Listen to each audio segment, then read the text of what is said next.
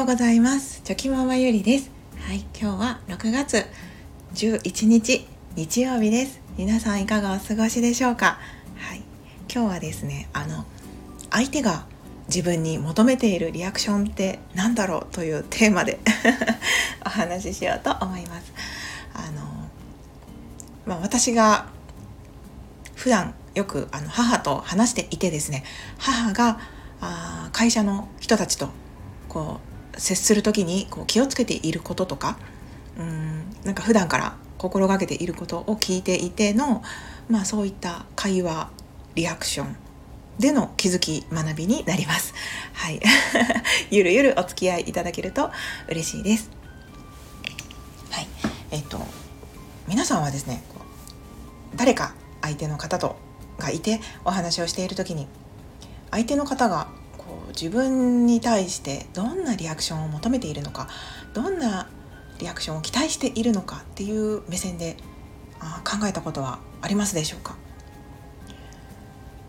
結構その実はこう相手の方が自分に対してこの人だったらこういうリアクションを取ってくれるだろうと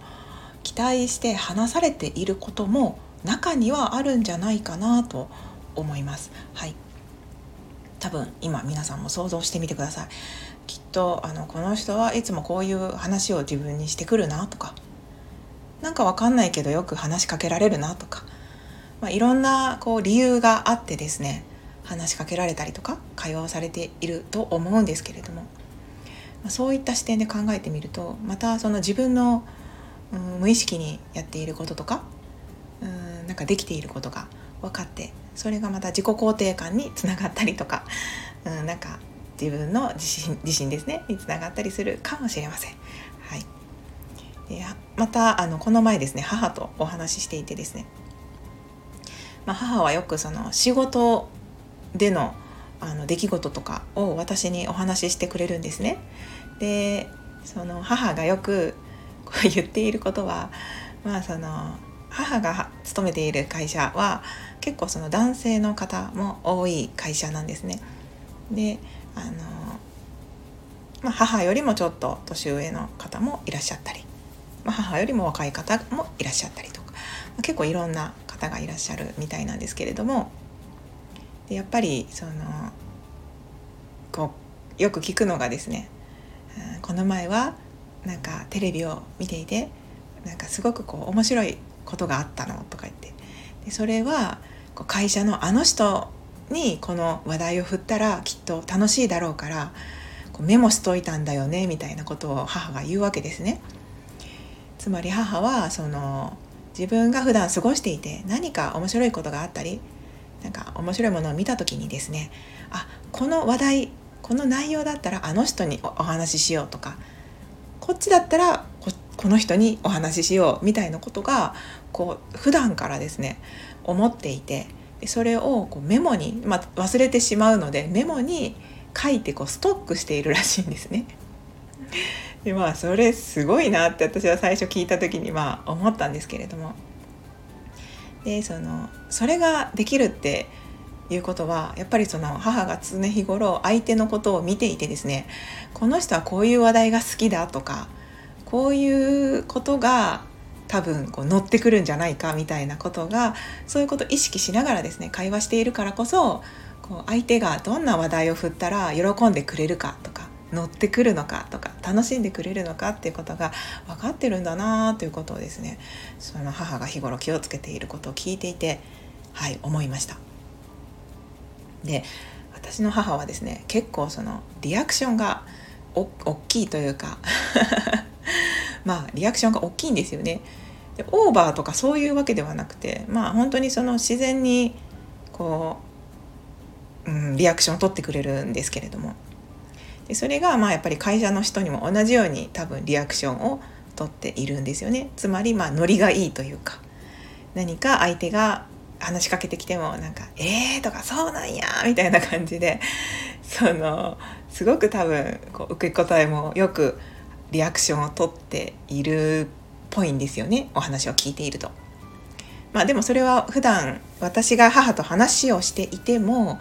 まあ、子供に対しても私に対しても、まあ、そういうことをしてくれるのでまあ多分そうだろうなっていう想像がつくんですけれども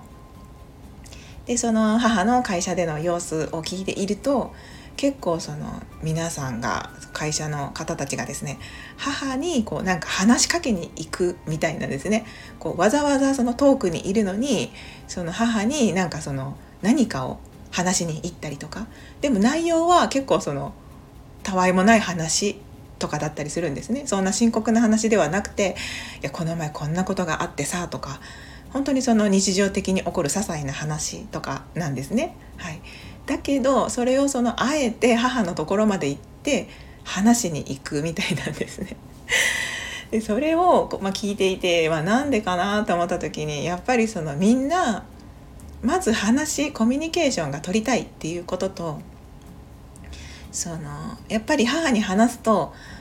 すごくこういいリアクションが返ってくるっていうのが分かっているので心地いいんだと思うんですね話をしていて。とても自分も楽しい気持ちになれる、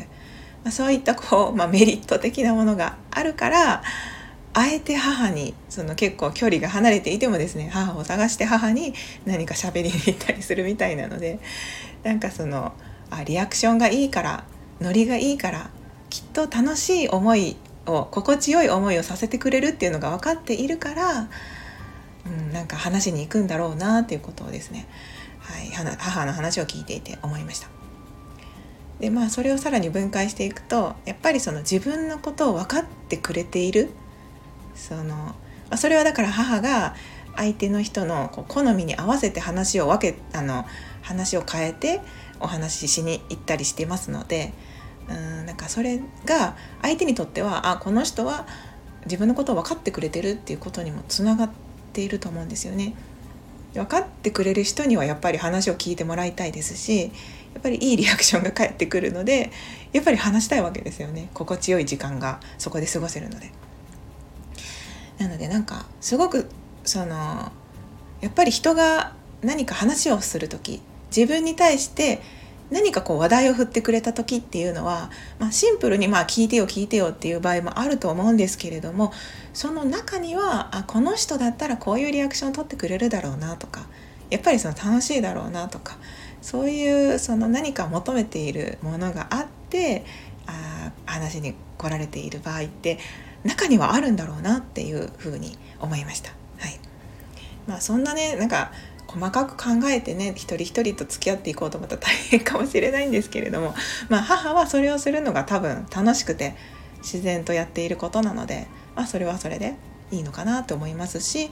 まあ、全く同じことを自分がしようとは思わない 思わなくてもいいと思うんですけどなんかその会話とかリアクションとかコミュニケーションのこう結構学びというか気づきになったなということを、はい、私自身感じました。でそういえば私もですねなんか昔あの以前勤めていたお店でですねやたらとみんなそのスタッフがですね辞めていく時に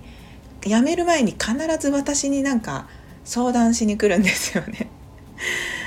これはもうなんか100発100中というか必ずなぜか私にみんな「先輩聞いてください」っていう感じで話しに来るんですね。うん、でそれをその今思うとですねやっぱりそのその子たちの意見を受け止めてか、まあ、やめたい気持ちで迷ってるんだけど多分その後の一押しをしてほしいっていう気持ちがあると思うんですねみんな迷いながら。だけどそのその迷っているのを一押ししてくれるのが私だと思ってああ言いに来てたのかなっていうことを改めてはいなんかそんなことも思い出しておりました。私もその相談されるとですねやっぱそのスタッフとその当時ね私もその店で勤めていて辞めてほしくはないんですよね。辞めてほしくはないんだけどそのその子のいろいろ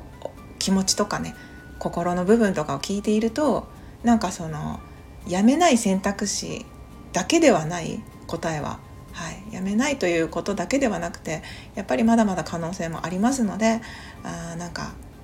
うん、そう思うんだったらっていう形でやっぱ意見をこう尊重するしていたなと思います。はい、そこまで考えてるんだったらとかちょっとでもそういう気持ちがあるんだったらっていう感じで私もね多分一押ししてたんだろうな背中を押してたんだろうなって思いますので